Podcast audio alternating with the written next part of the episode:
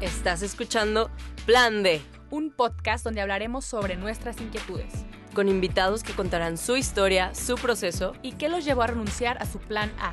por qué lo dejaron todo y comenzaron a seguir a Dios. Yo soy Clara Cuevas. Y yo soy Romina Gómez. ¿Te atreves a escuchar? Hola amigos del Plan D, yo soy Clara Cuevas y estoy también muy emocionada. Digo también porque veo los rostros de nuestros invitados y sé que están muy felices y muy contentos. De verdad, primero que nada, quiero agradecerles. Es que no me hagan reír. quiero. Bien, les dije que estaban alegres, yo les dije. Pero quiero agradecerles primero que nada la respuesta que hemos tenido con este podcast. Sin duda, yo en lo personal esperaba algo bonito, pero no algo tan, tan grande y cómo hemos crecido en estos casi ya dos meses que llevamos trabajando en esto. Ha sido un trabajo arduo, bonito, pero muy enriquecedor, bastante. Y no nos vamos a quedar atrás y este programa está increíble. Pero antes de yo seguir aquí dándoles un poema de lo que es el plan de... ¿Cómo estás, Romy?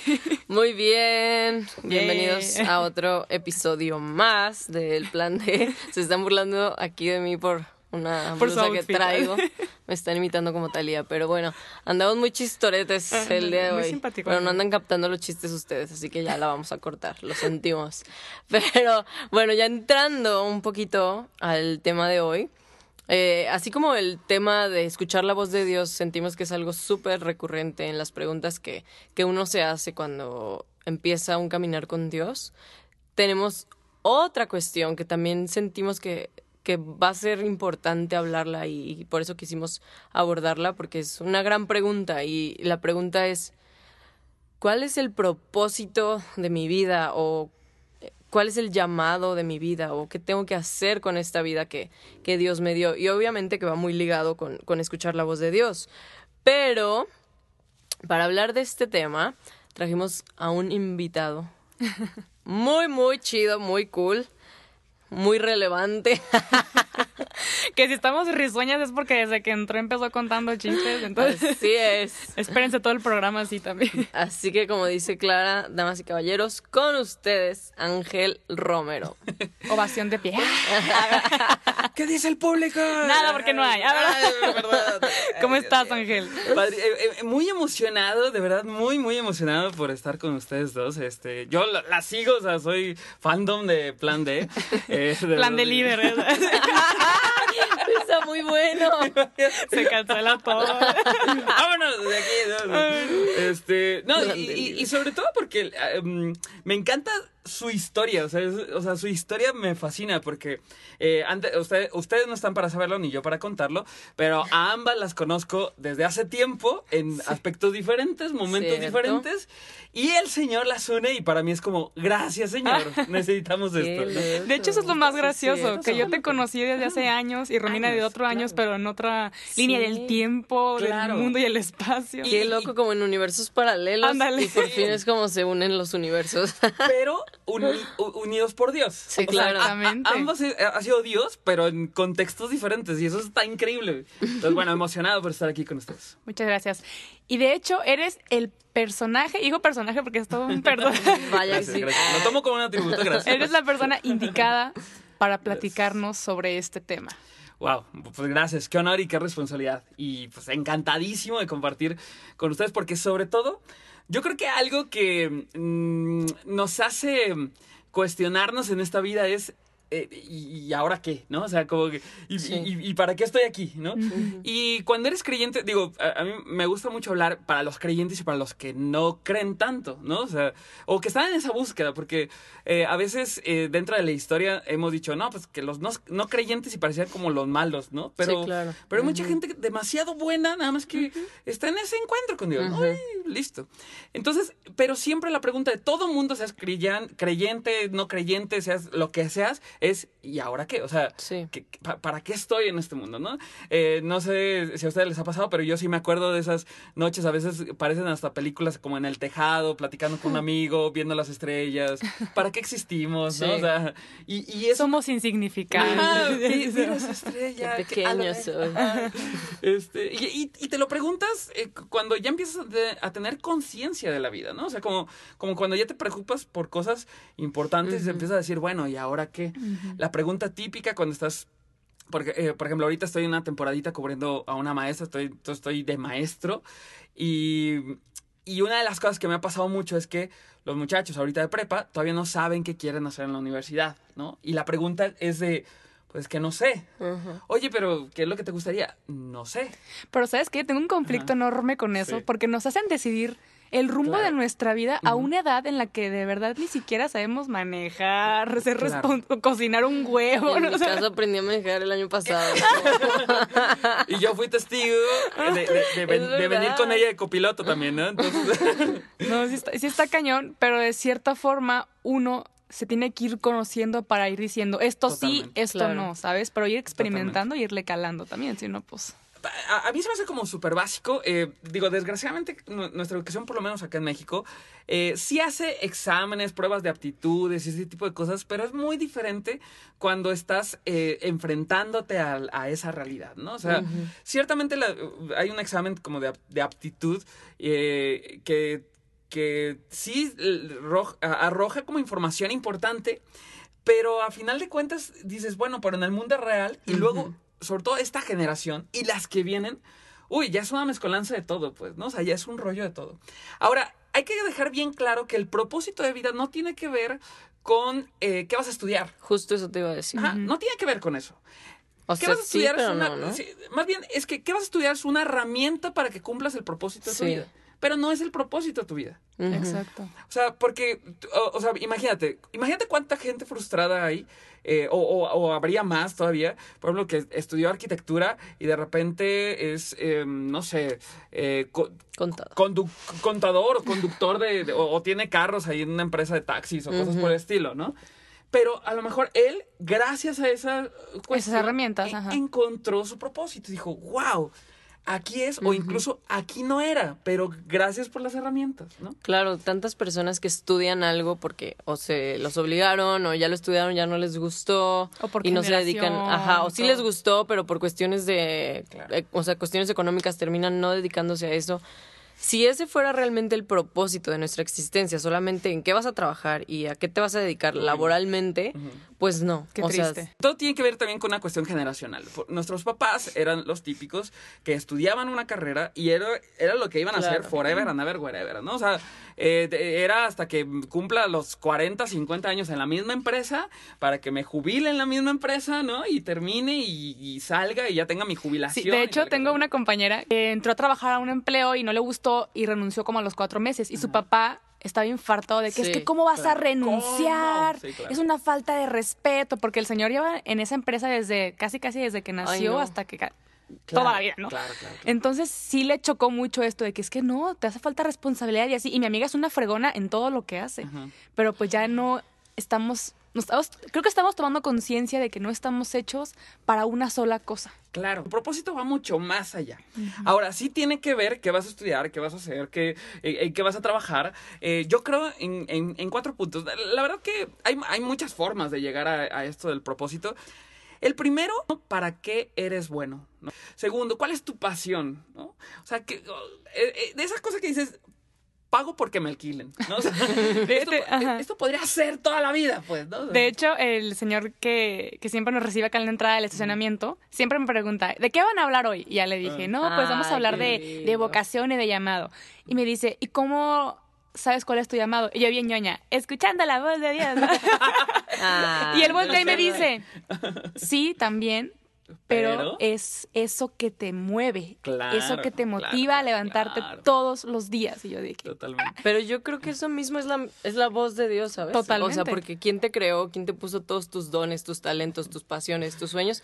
Dios mismo. Eh, lo que te apasiona y para lo que eres bueno, no necesariamente tiene que ser eh, de, junto, pues, ¿no? O sea, no necesariamente es una cosa y, y, y la otra. Cuando latino dices, bendito sea Dios, si no, hay que seguirle buscando. Ahora, también puede ser bueno para algo, pero dices, híjole, puedo puedo omitir, puedo renunciar a eso.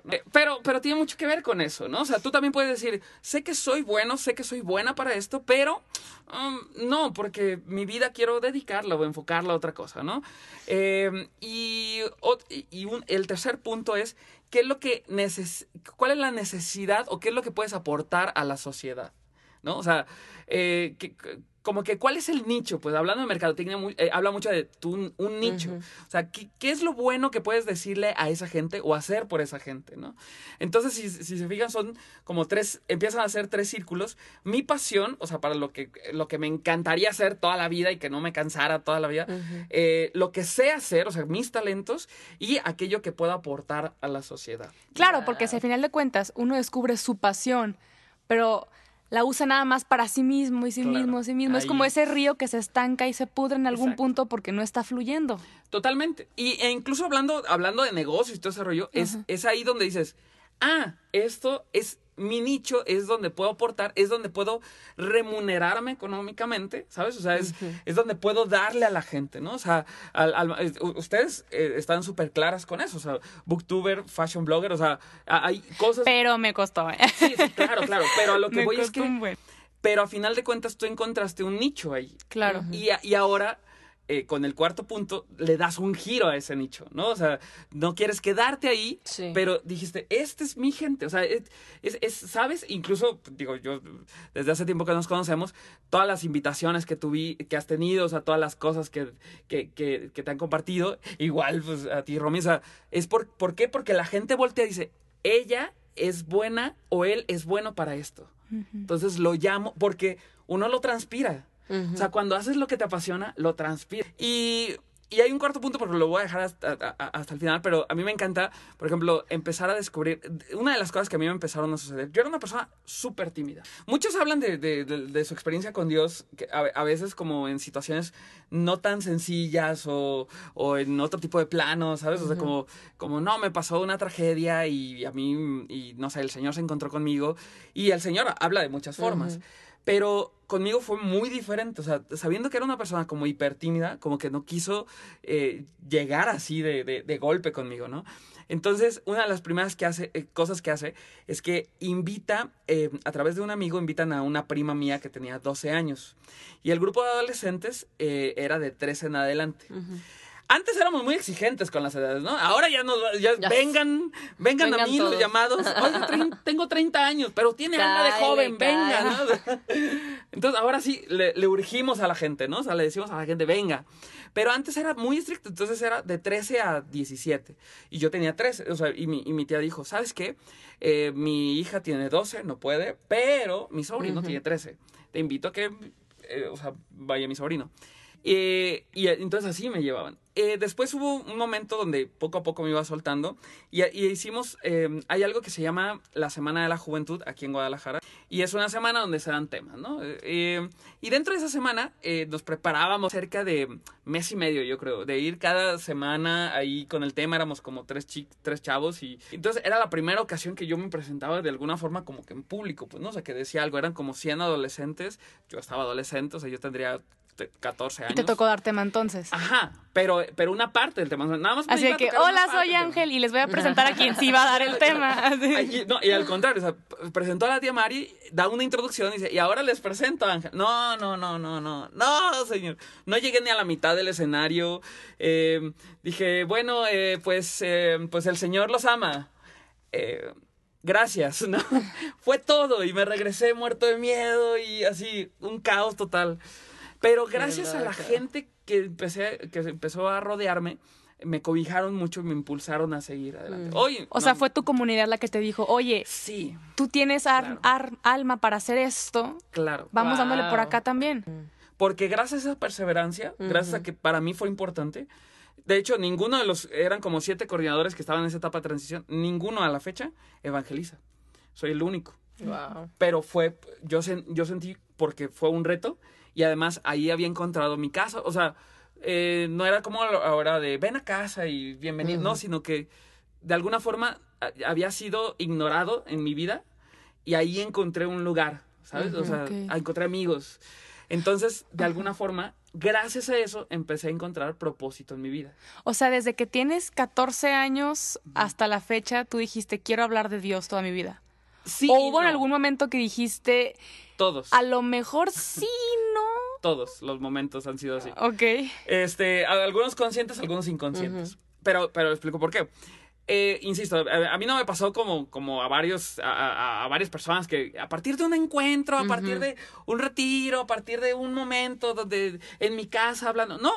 O sea, de hecho, no siento que hubiera un antes y un después, sino que Mm, Dios trabajó paulatino. poco a poco conmigo. De hecho, mi primer retiro, eh, después lo hice consciente, dije, ah, ya me acordé. este, fui a un retiro eh, gracias a una chava, este, que le dijo, o sea, una chava que me gustaba, me dice, oye, mi abuelita está organizando un retiro para su gente, o sea, era gente, gente adulta. Eh, y me, y me, o sea, y me dijo, o sea, casi me obliga a que vaya. Entonces quiero invitarte. Y como la chica me gustaba, dije, por supuesto, ¿no? Casémonos. Entonces yo decía, por supuesto que voy. No me acuerdo de nada, ni de los temas, ni cuántos días, no, nada, nada, absolutamente nada. O sea, no me preguntan nada. Nada más me acuerdo que estábamos hasta el final y platicando ahí yo todos los temas, ¿no? Total que llegan conmigo y, y, em- y empiezan a orar, no me acuerdo ni siquiera qué dijeron, y yo empecé así a llorar, así como, Wow. Pe- pero así a chorros, pues, ¿no? Así a llorar y a llorar y a llorar. Y entonces sales y, y, y salías así, no sé, como que todo enamorado de la vida, pues, ¿no? De- Wow. De, de hecho, cu- cuando comparto esto decías, salgo como San Francisco, de hermano sol, hermano luna, hermano perro, ven a mí, abrázame, ¿no? Todo ecologista, todo, o sea, no quieres golpear a nadie. ni nada. Ajá. O sea, pe- pero así, señor. Sin embargo, sí es parte del plan del Señor que tenía para encontrarse conmigo. Su plan de A, ¿verdad? Ajá, sí, está increíble. Y por- porque de alguna forma, eh, a- así como justo estaban diciendo, yo, yo creo, no, el, el Señor no dice, yo quiero que seas diseñador. No, no, no, no, no dice eso. O sea, yo quiero que seas, o sea, no pide eso. Lo que sí nos pide es que seamos santos. Eso sí. Ese es el propósito general del, del creyente, ¿no? Ser santo. Pero el ser santo lo puedes hacer. Había un santo que bar- barriendo encontró la santidad. Y, y- y hay- otros que, que son predicando, hay otros que, o sea, que tienen un llamado más específico, más a la, a la evangelización. Hay otros que son empresarios, pero son buenos empresarios, empresarios cristianos que dicen, no voy a robar, no voy a faltar el respeto a la gente, no voy a decirle, o sea, no, no, no voy a hacer trans, no voy a abusar de ellos. Y, y eso es encontrar la santidad. Eso es para todos estamos llamados a eso. Pero hay cosas como más específicas en donde el Señor sí va, sí va moldando a la gente. Yo ahora que cuento que fui, era una persona hipertímida, en la vida me creen, o sea, dicen, no, te para el pico, pues, o sea, no- no- sigues Sí, hablando hasta por los codos, exactamente. Pero Dios fue trabajando eso en ti. Pero Dios va trabajando eso, pues, Ok. o sea, entonces va, va moldeando a la gente.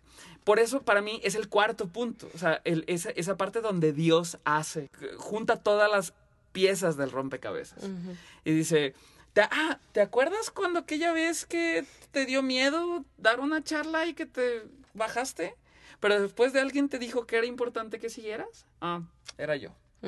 ¿Te acuerdas esa vez que por fin estuviste... eh, eh, eh, no llegó el, el, el- presentador, ajá. el presentador, y eran cerca de 20 mil jóvenes ahí en el What? cubilete.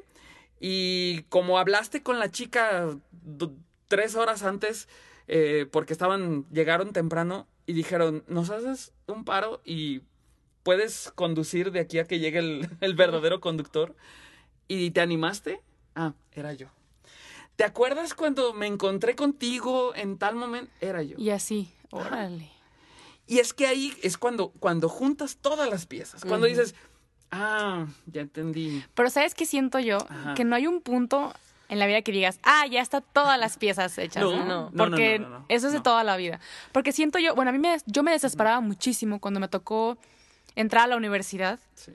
Que de cierta forma yo digo, estudié la carrera incorrecta, así como que todavía sigo con esa frustración. Claro. Pero porque ninguna me llenaba. Yo buscaba y veía, Totalmente. mamá, quiero estudiar pintura. Y mi mamá, no. Letras, no, menos. Entonces, este, dijeron, bueno, vete por esta y así. Pero de cierta forma, agradezco lo que estudié, pero digo, es que no. Claro, ¿y cuándo me va a tocar decir, esta es mi área, no? Porque, porque yo veía a los doctores, ¿no? Desde, siempre coincide que los niños a los dos años, voy a ser doctor. Y crecen y sí, sí, Sí, hicieron doctores. O el arquitecto o así. Que yo digo, ¿por qué no me tocó así de fácil también, no? Pero después me, me fui dando cuenta que, que hay perfiles y yo necesitaba pasar por algunas etapas para lograr entender el porqué de hoy Claro. y qué puedo hacer yo mañana también. Pero para quien nos está escuchando, no va a haber un... El lunes 9 del 2022 ya vas a saber qué hacer. O sea, no es irlo construyendo poco a poco y también de rodearte de gente, como dice Ángel, que te apoye en tus talentos, que te motive y que no te... So ¿Cómo se dice? Usted diga, no, haz otra cosa mejor, porque sí pasa mucho, ¿no? Que uno de repente ve la envidia y, ah, es que canta mejor que yo, por ejemplo. Cantas horrible, ya empiezan las peleas y uno se rinde, se le baja la autoestima, entonces pasan muchas cosas. Es que el peor pecado que existe a aquellos que están buscando su propósito es la comparación. El, el chiste es que eh, dentro de este proceso yo empecé... Em, es decisión de cada uno. A mí me tocó de alguna forma la fortuna de entrar, de entrar joven a este ambiente, pero no quiere decir, hay personas que apenas están entrando, pero el Señor los llama y los llama fuerte, porque también está preparando el camino. Eh, pero en ese entonces, o sea, yo viví muchas cosas, ¿no? O sea, viví este tipo de experiencias, viajé, eh, conviví, compartí, estuve en diferentes eventos, conocí mucha gente. Y hubo un punto donde una amiga, una amiga en común, Ana Gaby, este, llegó y me, me, me, dijo, y el Señor me habló muy fuerte de que me dedicara ya de tiempo completo, ¿no? O sea, y, y aquí estoy, y era cuando estaba A ver, explícale a la gente qué es tiempo completo. Tiempo completo. Eh, es evangelizar eh, todo el tiempo. Ah. o sea, la RAE. pues, o sea, no tener otra profesión, ¿no? Sí, exacto. O sea, eh, es, es como, como que todo, todo, todo em, es que eh, una vez un amigo, y, y, tiene toda la razón, dice, es que todos tenemos el llamado a evangelizar todo el tiempo. Sí. Y tiene toda la razón, todas las razones, ¿no? Particularmente. Entonces, eh, cuando esta, esta, amiga dice eso, eh, yo dije, bueno, señor, o sea, si no es por las buenas, es por las malas, ¿no? O sea, es eh, como esa cita donde, donde dice que estaba tocando el vecino porque quería una, un pedazo de pan y, y, decía, ya deja de estarme dando lata. Y seguía insistiendo el vecino hasta que dijo, te voy a dar este pan porque, para que ya no me des lata. Y cuando hablaba de la oración el Señor, ¿no? Yo dije, pues mi oración era esa. Y, literal, acababa de salir de un proyecto, entré a otro. Y una vez, eh, justo con, con, con, la mamá de, de, Clarita, eh, fuimos a un retiro y estaba dando un curso y nos invita, dice, vamos a dar un curso del, de, de, un tema en particular, ¿no? Entonces ahí voy, como yo no tenía nada que hacer porque me enfoqué en eso, dije, voy a dedicarme a eso, este, fui y al final hay un momento ahí con, como, en un momento espiritual muy fuerte, eh, donde yo le digo al Señor, le digo, Señor, quiero servirte aquí están mis manos, aquí está mi voz, aquí está mi, mi, pensamiento. digo, cambia mi corazón de piedra por uno nuevo. Esa fue mi oración. Y ya yo ahí la lagrimilla y toda la cosa, ¿no? O sea, eh, es parte del mood. Y después me siento y sale una señora, tengo una cita bíblica que es para alguien. dice, ok. Dice, Ezequiel 36, Yo el Señor cambiaré tu corazón de piedra por uno nuevo. Te educaré, te edificaré y te guiaré, ¿no? no, o sea, cuando escuché eso... Es para mí, dijiste. Ajá, y no solo eso, sino que internamente, o sea... Algo pasó. Algo pasó. Eh, los creyentes le llamamos Espíritu Santo, fusión del Espíritu Santo. Los no, eh, pueden llamarle lo como que era. algo, algo, algo sucedió ahí. Pero incluso una cosa básica y fundamental es creértela, porque yo incluso llegué y, me acuerdo perfecto que llegué así, eh, eh, Clarita, Clarita, ¿qué crees? Este, el Señor me llama a tiempo completo. Ay, qué bueno, mi hijo, me da un abrazo y, y, sigue, ¿no? Yo, eh, pero después vas confirmando el camino, pues, ¿no? Y vas, vas, vas acordándote de por qué estudiaste lo que estudiaste, por qué te encontraste lo que, con quién te encontraste, por qué viviste lo que viviste. Y a la fecha, eh, digo, acabo de estar en un evento donde justo me topé con, con amigos eh, pastores y una de las charlas fue con, con uno que, que, antes yo veía así en, en, videos y decía, wow, es que qué chido estar ahí. Y él me dice, oye, qué increíble lo que estás haciendo. Y yo, adivina qué, yo te seguía hace como 8 o 9 años. Dice, ¿cómo crees? Y entonces, eh, Mike Richards. Ah. Pero a mí lo que me, me fascinó fue decir, en la vida podría haber pensado que hace ocho años me iba a reencontrar en un momento exacto. Y yo digo, es que el propósito de Dios tiene mucho que ver para juntar las piezas. Mm. las juntó a ustedes, porque es parte del propósito de Dios.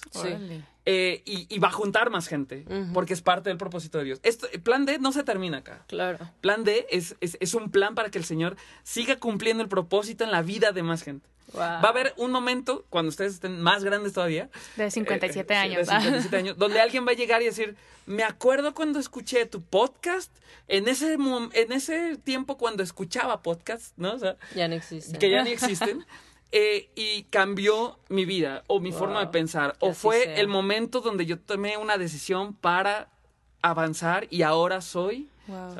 Porque es parte del propósito de vida. Fíjate que eh, leí un libro eh, muy chiquitito, es un libro súper corto que dice cómo conocer la voluntad de Dios o algo así. Y hay una parte que se me quedó muy, muy grabada, que era como cómo descubrir qué quiere Dios de ti, ¿no? O a qué te está llamando, cuál es el propósito de tu vida. Y ahí decía como, solo camina, o sea, mientras tu corazón esté alineado al propósito principal de todo el ser humano, que es amar a Dios y relacionarte con Él y dejarte amar, mientras tú estés bien, bien plantado en esa relación con Dios, solo sigue a Jesús y cuando estés en movimiento, van a ir pasando cosas como las que te pasó a ti, porque si te paralizas y es como, ay, no, pues es que no sé qué quiere Dios de mí, querrá que sea astronauta o doctor, pues mejor me paro hasta que me diga, no, o sea, tienes que caminar. Ahí ponía un ejemplo de un chavo que decía, es que no sé si es la voluntad de Dios que me vaya de misiones a África. Australia, Ajá. no sé, lo que sea, ¿no? Y este pastor le contestaba como, pues, o sea, ¿por qué no habría de serlo? Si está en tu corazón, dale para allá. Entonces, él empezó a, dar- a, a mover como los trámites para irse, no me acuerdo si era Australia, pues, pero ponle a este país. Y al, al hacerlo, se cerraron como las puertas para ese país, pero se fue a otro país de misiones. Es decir, o sea, a lo mejor no le vas a atinar al 100%, pero Dios va a ser fiel de irte abriendo, cerrando puertas para que sea para que te vayas dirigiendo poco a poco hacia tu llamado. Claro. De, de los podcasts anteriores que han, que han hecho, me encanta eh, cuando empiezan a hablar de que cualquier decisión te debe de dar paz, ¿no? O sea, me encantó, eso lo, lo, lo dijo, lo, lo, lo acaban de decir en, en, en El podcast anterior, ajá. Sí. Este, y una de las cosas que empieza a suceder es que eh, cuando empiezas a tomar decisiones, eh, es eso, es como avanza, te vas a equivocar, Sí. pero esa equivocación es, es parte del propósito. Porque si no te equivocaste, entonces no vas a ser costrita para cuando venga lo fuerte. Claro. O sea, si, si no estuviste esperando en esa silla ansiosamente a que fuera tu turno en el que el Señor te levantara y dijera, venga, entonces no vas a saber valorarlo cuando estés ahí. Sí. Eh, a mí uno de los ejemplos eh, que me encanta es hablar de Jeremías así. Eh, por ejemplo, Jeremías es de los, de, de los primeros eh, profetas, pa- pa- hablando un poco de... El Eh. profeta es como un embajador de, de- parte de Dios, pues, ¿no? Es el que habla por parte de. Dios. Entonces, eh, eh, es el único profeta que hablan desde la infancia o desde la niñez, es el único. Entonces le dice en, en- en Jeremías 1.5, dice, desde antes de que estuvieras en el vientre de tu madre, yo te declaré, o, o sea, yo te reconocí y yo te consagré profeta de las naciones. O sea, yo ya tenía un llamado para ti desde antes de que nacieras. Por eso nosotros estamos a favor de la vida, porque desde antes de que nacieras tenías un propósito. Sí. Ahora, en el camino, incluso eh, en, esa parte, Jeremías dice, bueno, Señor, pero si yo no tan solo soy un muchacho, ¿qué tengo que decir? Y el Señor le dice, tú irás a donde yo te diga y dirás lo que yo te mande porque yo soy tu Señor. Capítulos más adelante, la historia cambia porque empieza Jeremías con un rollo de, incluso le dice, me sedujiste, Señor, y me dejé seducir. Y, y una de las cosas, eso es como me dejé engañar. Le pasaban tantas cosas a Jeremías que decía, ya no quiero saber más de ti. Ok. Pero después, después, después dice, pero después de- dentro de esa frase dice, pero hay un fuego interno dentro de mí que no puedo controlar y no puedo callar tu voz. Así Entonces, por eso sigo adelante contigo, ¿no? Amén. Eso es el resumen del propósito de vida. Wow. Pues de tarea les vamos a dejar que, Que que mediten y lean a Jeremías. Es un grande. O sea, creo que todos Sí, nos sentimos identificados Sí. con él en algún u otro punto. Yo sobre todo porque era muy sentimental. Oh, y lloramos todos. ya. es que era muy sentimental. Era muy llorón. No. Pero voy a tener que detener las lágrimas aquí Muy porque bien. se nos acabó el, El tiempo. tiempo. lamentablemente. Pero de verdad, muchas gracias, Ángel. No, al contrario. Vamos a estar orando por, por tu llamado. Gracias. para que gracias. sigas llegando a más corazones y a más Muchas personas. Sí. Y mientras tanto, ¿dónde te puede seguir la gente? Claro, eh, tengo mis, mis redes, es Ángel Romero OF, porque hay un chorro de Ángeles Romero, o sea, soy cero original en mi nombre, pero es Ángel Romero OF en Instagram, en Facebook. Eh, próximamente voy a hacer videos y estas cosas así. Todas esas cosas, de- cosas de. Ahí les voy a pedir asesoría. No, pero ahí ando poco a poco. Pues ahí Por- te vamos a esperar entonces. Por favor, por favor. Y yo voy a orar mucho por ustedes. Muchas gracias. Gracias. Esto es de muchísima bendición y es un sueño que muchos tenemos en el corazón y qué bueno que ustedes lo están haciendo. Wow. Pues Muchas amén. gracias. Y pues muchas gracias a ustedes que nos están escuchando del otro lado. De verdad, gracias por llegar a este, este minuto. es como un honor que sigan aquí. Sí. De verdad, muchas gracias. pedimos, Hasta bueno todos estos episodios que se los han aventado. Incluso una chica me escribió el otro día. Las descubrí hoy y ya escuché todos hoy. Guau. Y yo de wow, gracias, Wow, de verdad, sí muchas gracias. Y si estás en ese proceso también, de verdad, Gracias muchas gracias. Compártenos con tu grupo, compártenos con tus amigos para que el mensaje de Dios llegue a más y más personas. Por lo pronto, síguenos en arroba el punto plan en Instagram. Y pues fue un honor. Yo Nos soy Clara vemos. Cuevas. Yo soy Romina Gómez. Nos vemos en el próximo episodio. Bye. Bye.